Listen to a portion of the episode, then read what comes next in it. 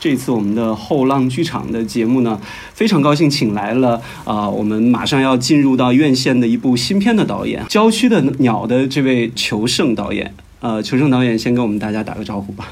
嗯，大家好，各位听众，我是呃青年导演求胜。嗯，呃，《郊区的鸟》这部电影呢，其实大家通过各种各样的一些公号啊，或者是一些推荐也好，呃，很早就已经听闻到这个名字了。但是对于这个片子，一直都保持着一个特别神秘的感觉，因为从这个片子问世，然后二零一八年在 First 影展第一次和大家见面，然后到了呃二零一九年。在这个期间，也会通过一些影展的形式和大家见面。嗯其中有一次几乎已经定档在十一月份，应该是在二零一九年的时候吧。对，二零一九年八月底。对，原本是要定档了，突然之间撤档了。我很想知道，一个当自己的片子面临到撤档的这个问题的时候，嗯你自己是什么样的一种心理的一种感受？哦，嗯、就是属于就一个很失望的一个状态吧，失望就是原先都已经呃做好所有的准备了，把这个作品带给世人，但是因为当时档期竞争比较激烈，然后就撤档，然后呃，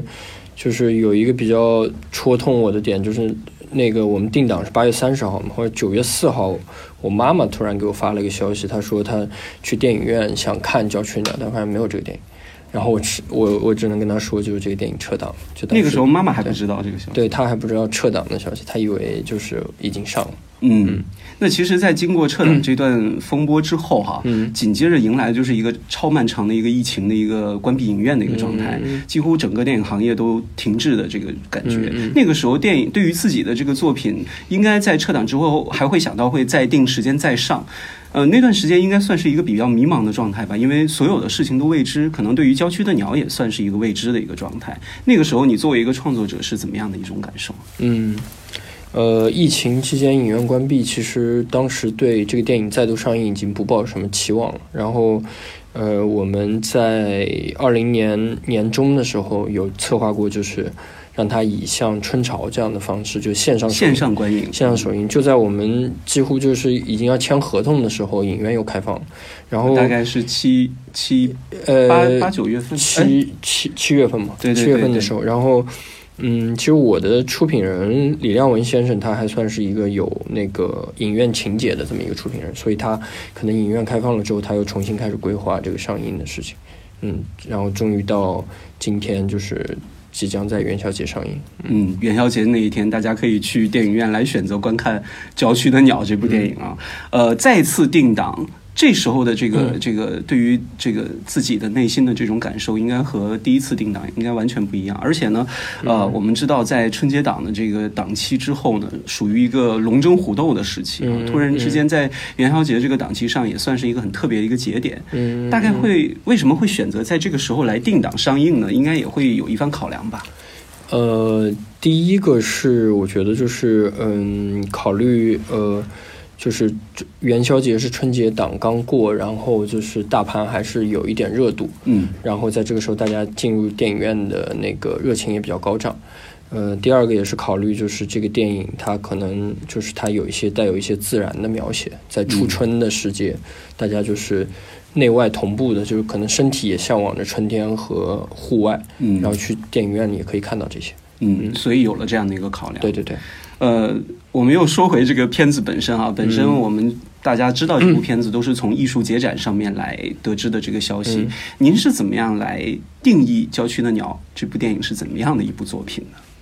哦，嗯，这个好问题。其实我觉得，嗯、郊区的鸟》是一部就是，嗯、它既是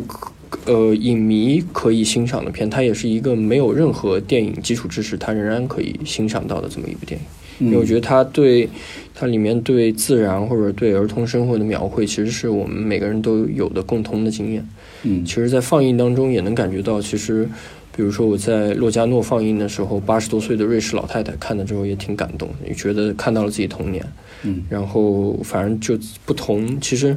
不同年龄层的影迷都有一些自己不同的反馈。嗯嗯，其实你刚才也说了，这个从最初和内地的这些影迷见面，然后和嗯国外的一些观众的反馈，都是有不同的这种这个呈现的。对对对，那你所接收到的这个讯息当中哈，这种不同都体现在哪些方面呢？哦，我觉得呃，有一个有一个不同还挺有趣的，就是呃，国外的影迷朋友通常认为，就是我片中的两个夏号是两个不同的人。嗯，就认为两个不同的个体。对对，是两个不同个体，因为在他们看来，就两个个体同时出现在画面里，他们就应该是不同的。嗯，可能是一个就是呃，就是一个一个西方的理念嘛。然后，但是在国内的话，大家通常会认为他是就是是这个人的成年时代和儿童时代是同一个个体。他的现在和他的回忆，嗯嗯，对对对，这是一个比较显著的差别。这个我也是听你这么介绍之后，会觉得很特别的，因为对于这种艺术电影的这种影像的表达，其实国外的观众会这种这个影响啊，可能会高于内地的这些观众。当然，我们内地的这些影迷也都是呃看了很多的一些优秀电影来成长起来的，竟然会有这种。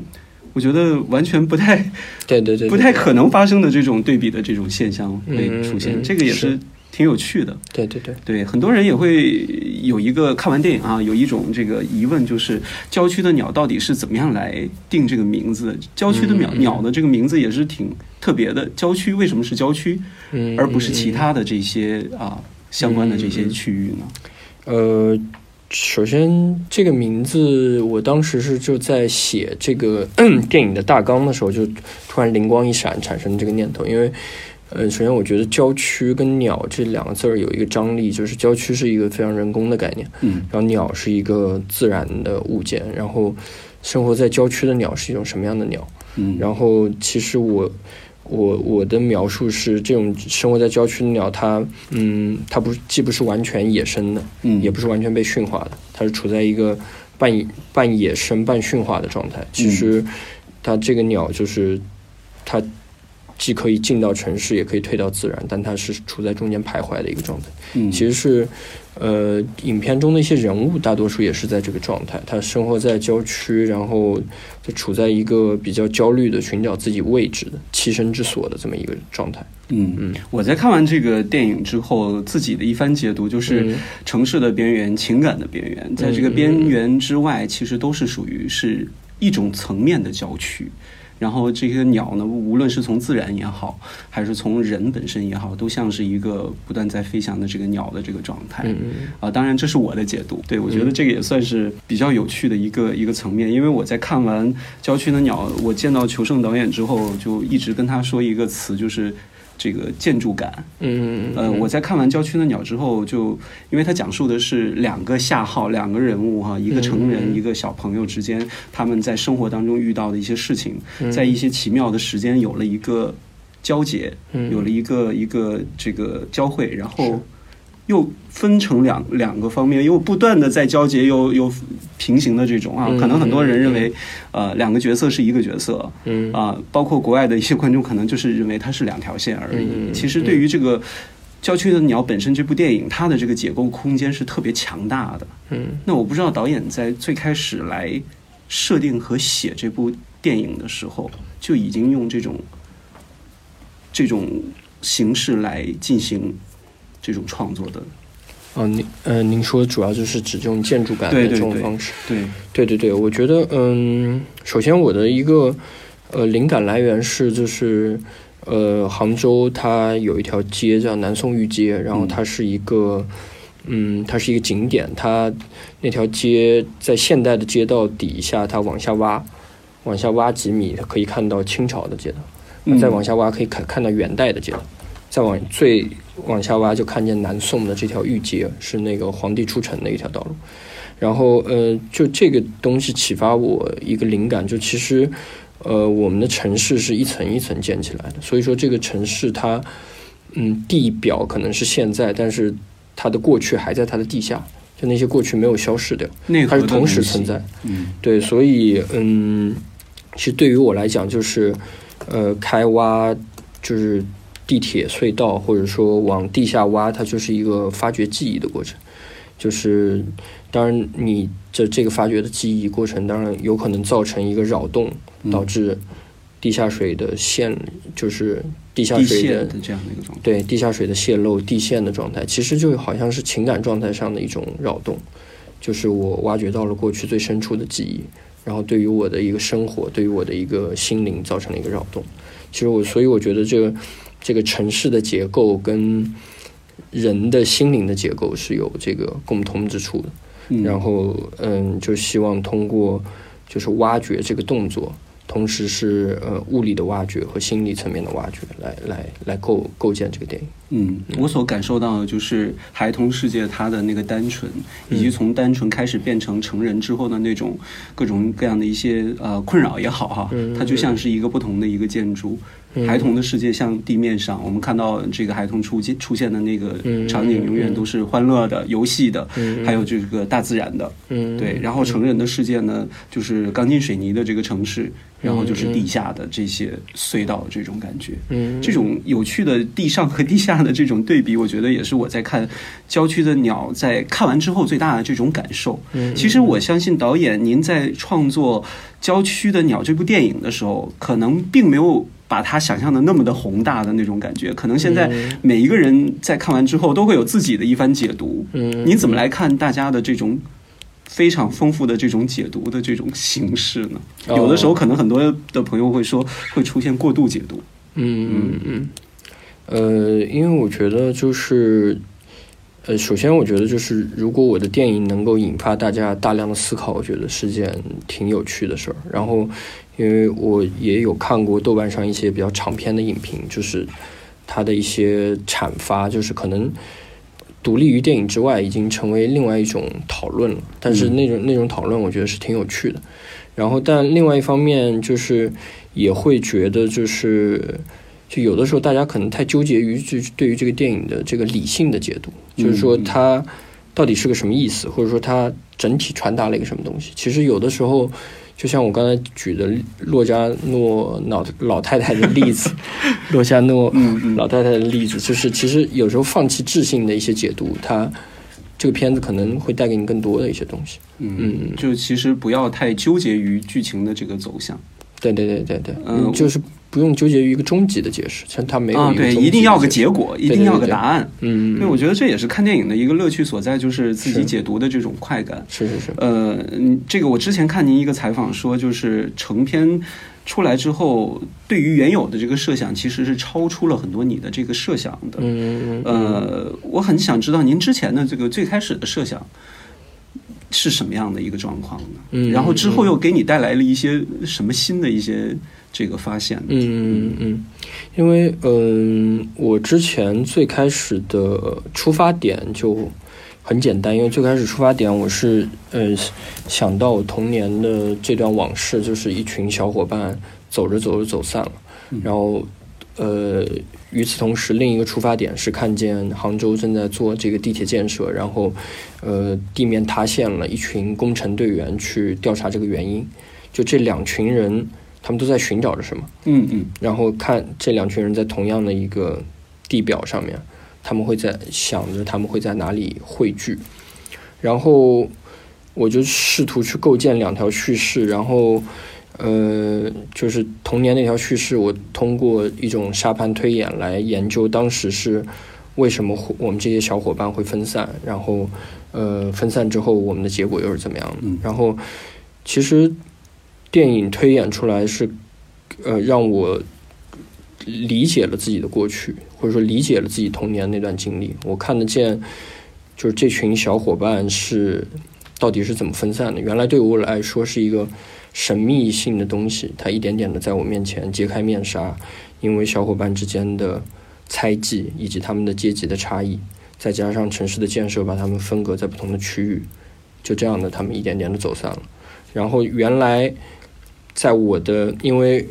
我我中间有一个角色下号，我可能某一某一个层面把自己带入到这个角色当中。我最开始的呃自己的感觉可能是我在这个过程当中是一个无辜的人，或者说我是一个善良并且无辜的这么一个人。但其实这个电影拍出来之后，有些人也能够感觉到，其实小夏浩他是一个，他在这个当在伙伴失散的当中，他是一个推波助澜的人，或者他是一个、他是一个。关键对对对对元素。是的，是的，嗯所以就某种程度上，我也一反思到自己之之前的某些可能童年的很接近无意识的作为，其实一步步的会导向一些事情，一步步会都会导向我们伙伴之间的失散，这样子。嗯，这部作品是不是也可以从您刚才所说的这个层面来说，是你自己对于过去的一种反思的一个一个一个体现？对，我觉得是一个。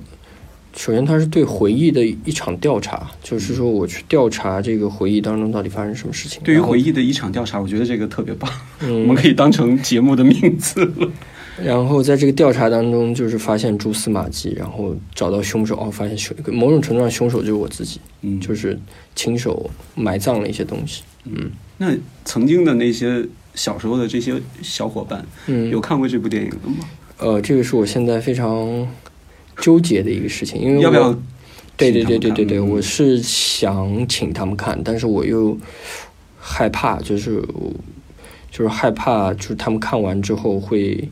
形成一个什么样的东西？就是我我可能我我是希望我们可能看完之后，我们对于过去有一个一些再有一些深入的讨论，但我也害怕他们就看了毫无感觉。可能就是变成一个自嗨的，对对对对，我就特别害怕，如果他们都毫无感觉的话，我。我的我记忆中的那些人到底是谁？就是他们到底存在吗？就是变成这样一个东西。我觉得这个反而又又有了另外的一层面的戏剧冲突的那种感觉，可以拍纪录片了。我是有这个想法，把他们都叫到一起看这个放映，然后放映完之后聊一聊，然后拍下来。哎，这个我觉得是一个很特别的，因为现实过去和作品的这种艺术的处理的这种映照是很有戏剧张力的。嗯，对，我觉得这个是。让我突然之间多了另外的一层面的一个期待，因为本身这也像是一个共同的一个回忆嘛。是是是，对，呃，其实通过刚才您的这个介绍，我是能够感受出来，《郊区的鸟》其实带给你了很多的一些很宝贵的一些经验和收获。那现在，呃，过去了这么多年，现在作品马上就要进入到大荧幕了。那你现在再回头看，你觉得《郊区的鸟》都带给你了哪些非常重要的或者是难忘的一些收获和回回忆呢？啊，我觉得第一个，嗯，最重要的就是像我刚才说的，通过对回忆的调查，呃，我是能够更加理解我的过去，或者说更加理解我的这群小伙伴，我们的一个共同的过去，嗯，然后同时也开始反思自己的一些作为。然后第二个，我觉得就是我自己，嗯，就是对于嗯影像创作的一些想法，在这个里面得到了一些实验，但。有些我觉得 我会继续实验下去，有些我可能就就停在这儿了。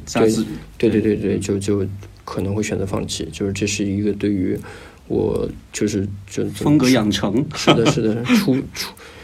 出世音体那种感觉，对对对，嗯，其实就是因为这种所呃你所说的出世音体的这样的一种尝试，也是大家讨论《郊区的鸟》很重要的一个点，因为它用了很多挑战于。呃，普通观众的那些观影感受的那些东西，当然我是觉得看过很多电影的一些资深的影迷，可能对于您的这些手法也会有他们的一番解读。可能普通的观众他们的解读就是，哎，看不懂啊，为什么这个镜头会这么样？然后突然之间又变成了那那样。然后可能很多一些成熟的影迷就会给出一些借这个他们的感受，就是，哎，是不是借鉴了很多这个大卫呃林奇啊？啊，还有这个啊，洪尚秀啊，等等这些导演的这些看法，你怎么样看待大家给你的这种两种完全不同的这种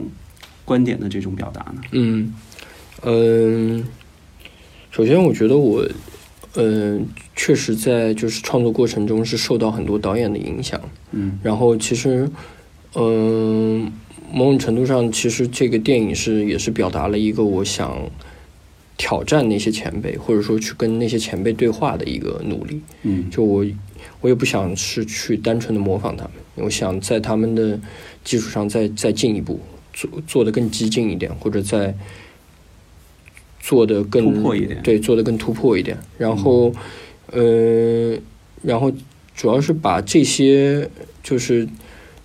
对于形式上的冲动，然后就是放到来观察杭州我自己的这个城市，然后它就会产生一种，我自己觉得是产生一种新的一种效果吧。它可能，嗯，你你的一种相似的形式用在韩国或者用在美国，它是讲的是另外一个东西，但用同样的手段来考察中国，可能就是不太一样。嗯嗯，其实在这部电影当中，不光是这种先锋的这种影像手法方式，还有这个对于本土的这种。呃，文化意识的这种展示也是很特别的，因为现在本土化的这种创作也是大家比较关注的。像呃，属于杭州这边电影，我们之前知道有顾晓刚的《春江水暖》，嗯然后还有包括沪语电影，上海的一些，包括闽南闽南语的这个福建福州的那边也会也会有方言电影，包括一月份上的小伟是粤语电影。对对对对，对于这种方言电影，也是大家现在对于中国内地电影创作的一个很重要的一个表现的一个出口。很想知道这个。求胜导演之后的作品还会立足于这样的一个出发点吗？嗯，哦呃，我觉得就是呃，我目前在计划中的第二部电影还是会继续的使用杭州话和吴语方言。嗯，然后嗯，我自己觉得就是呃，对于我来说，普通话是一个比较还是有一点陌生感的语言，就是我的一些情绪或者我的一些语气。通过普通话其实不能很好的表达，更原生的那种态度会让你更有创作的自由感。对，我觉得包括方言里的尾音、方言里的语调，嗯，其实可以，呃，可以让我表达更多的情感。当当我说普通话的时候，我会更理论化或者更冷冰冰一点。嗯，其实所以对我来讲就是。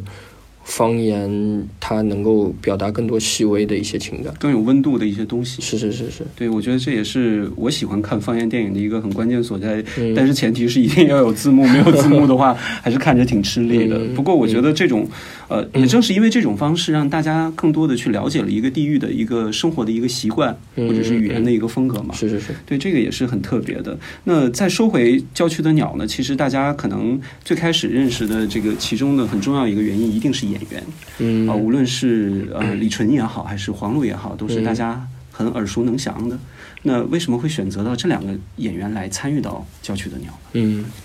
哦，李纯其实呃，选择李纯也是一个挺冒险的举动，因为李纯其实在拍摄《郊区鸟》那个时候，他的。呃，中文还不是特别好，而且他在里面还要说杭州话。对对对，他在美国长大，然后回到呃回国没有太久，然后但是我就是看中他身上有一种就是陌生感，因为他不管身处在一个中国的街道上，或者身处在咖啡馆里一个房间里面，他都体现出一种跟周围环境的陌生感，但是他又同时很好奇。很好奇的想要抓取环境中的一些信息，嗯，然后我觉得这个陌生和好奇是我特别想要的这个角色上的特质。然后黄璐的话，嗯，因为我觉得大家看到黄璐基本上是以一种相对他会饰演一些底层的角色，或者说饰演一种 就是比较现实主义的角色，对原生态一点的对原生态角色。但是我觉得他我。通过跟他接触，然后我发现他身上有这个潜力，因为他其实他的生活已经不是这样的了，他也去想要去塑造一些新鲜的角色。就我在这里面给他塑造了一个就是住在城郊的美发沙龙的一个店主，其实在杭州是一一种非常典型的人物，因为杭州就是在城郊有很多就是所谓的。美美发店店主或者服装店老板娘，嗯，就这样的女性是很多的，然后是一种。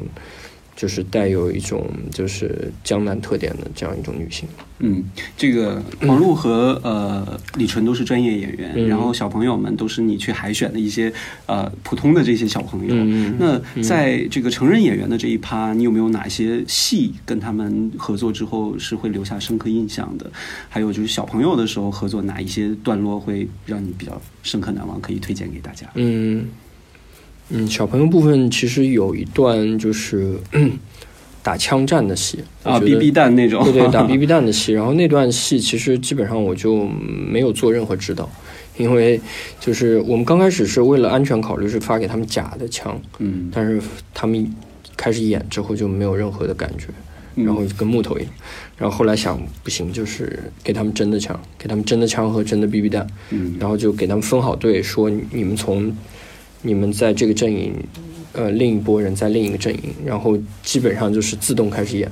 你喊自动开始演，你你你喊停，他们也不停，就属于就是 失控的状态，对对对，属就是属于打特别起劲那状态。所以说，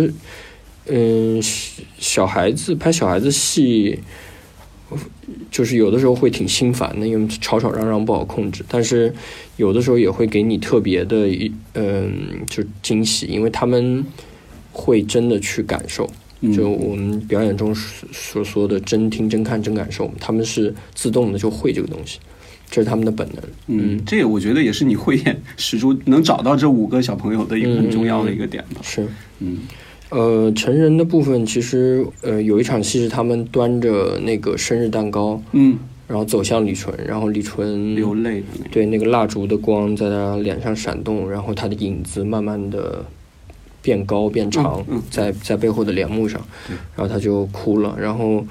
嗯，就那场戏，其实我有跟李纯讲这个戏的前因后果，嗯，但是，呃，他至于他为什么哭了，其实对于我来讲也是一个神秘的一个存在。这个对于他自己是一种自己的表达，在拍的时候并不是一个很特别的一个设定。对，是一个他自己的表达。然后，嗯，我也没有问，因为我觉得有些表演属于演员的秘密。嗯，我我跟他当时讲的是，我说你就是这个，就是这个生日蛋糕过来了，你看着这个蜡烛的火光，就好像你就是这辈子第一次看见火一样。然后他就去做了他的那个表演，就一个嗯富含感情，但其实感情的指向又很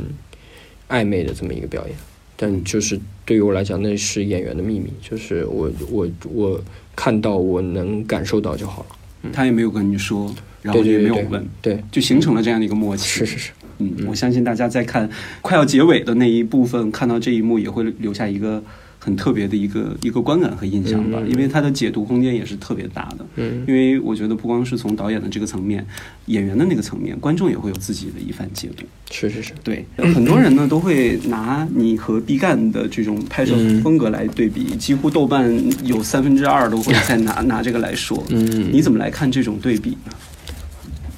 呃，首先我觉得，呃，就是毕赣对于我来说是一个嗯怎么讲？毕赣对我的对对，毕赣对于我的影响也挺还挺大的，就是他的，因为你们两个是同岁吧，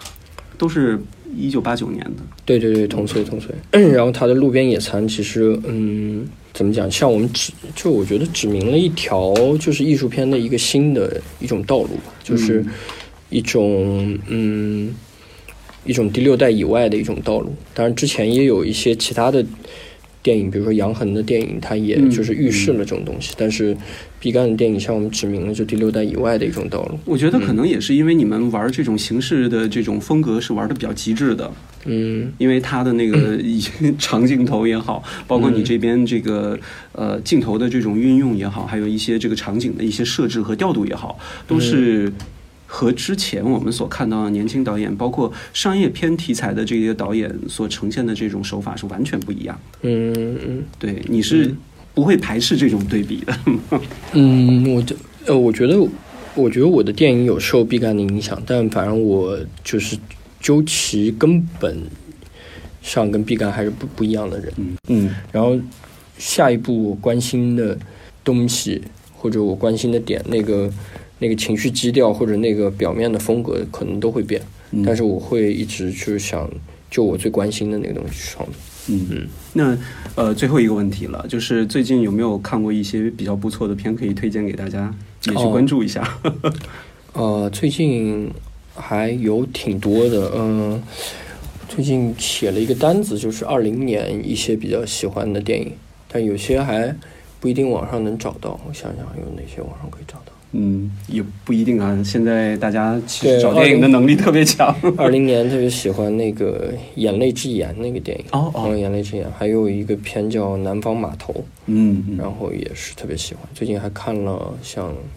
有一个叫《世界的胜利》啊，一个一个法国片儿，也是一个特别好的片儿。呃，其实看文艺片是不是你主要的选择的一个电影的一个标准呢？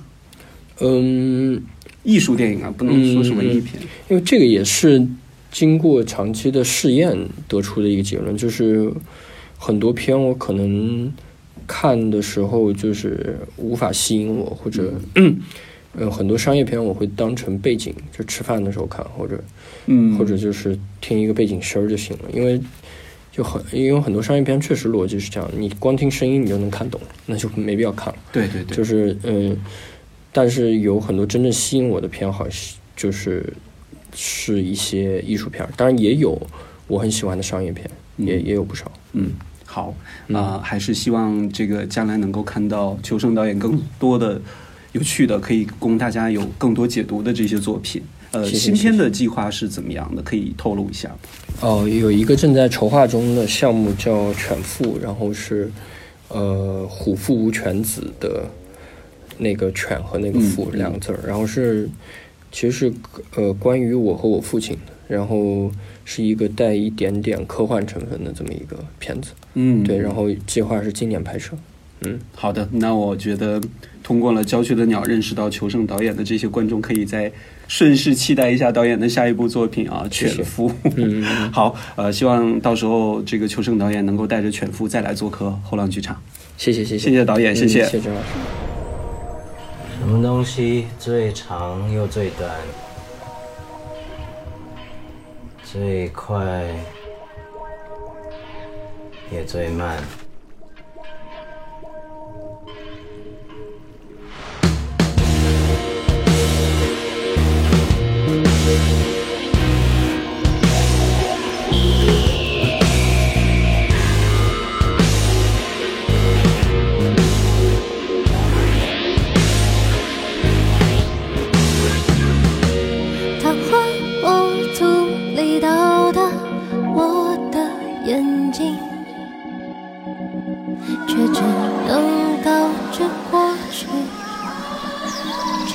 陈旧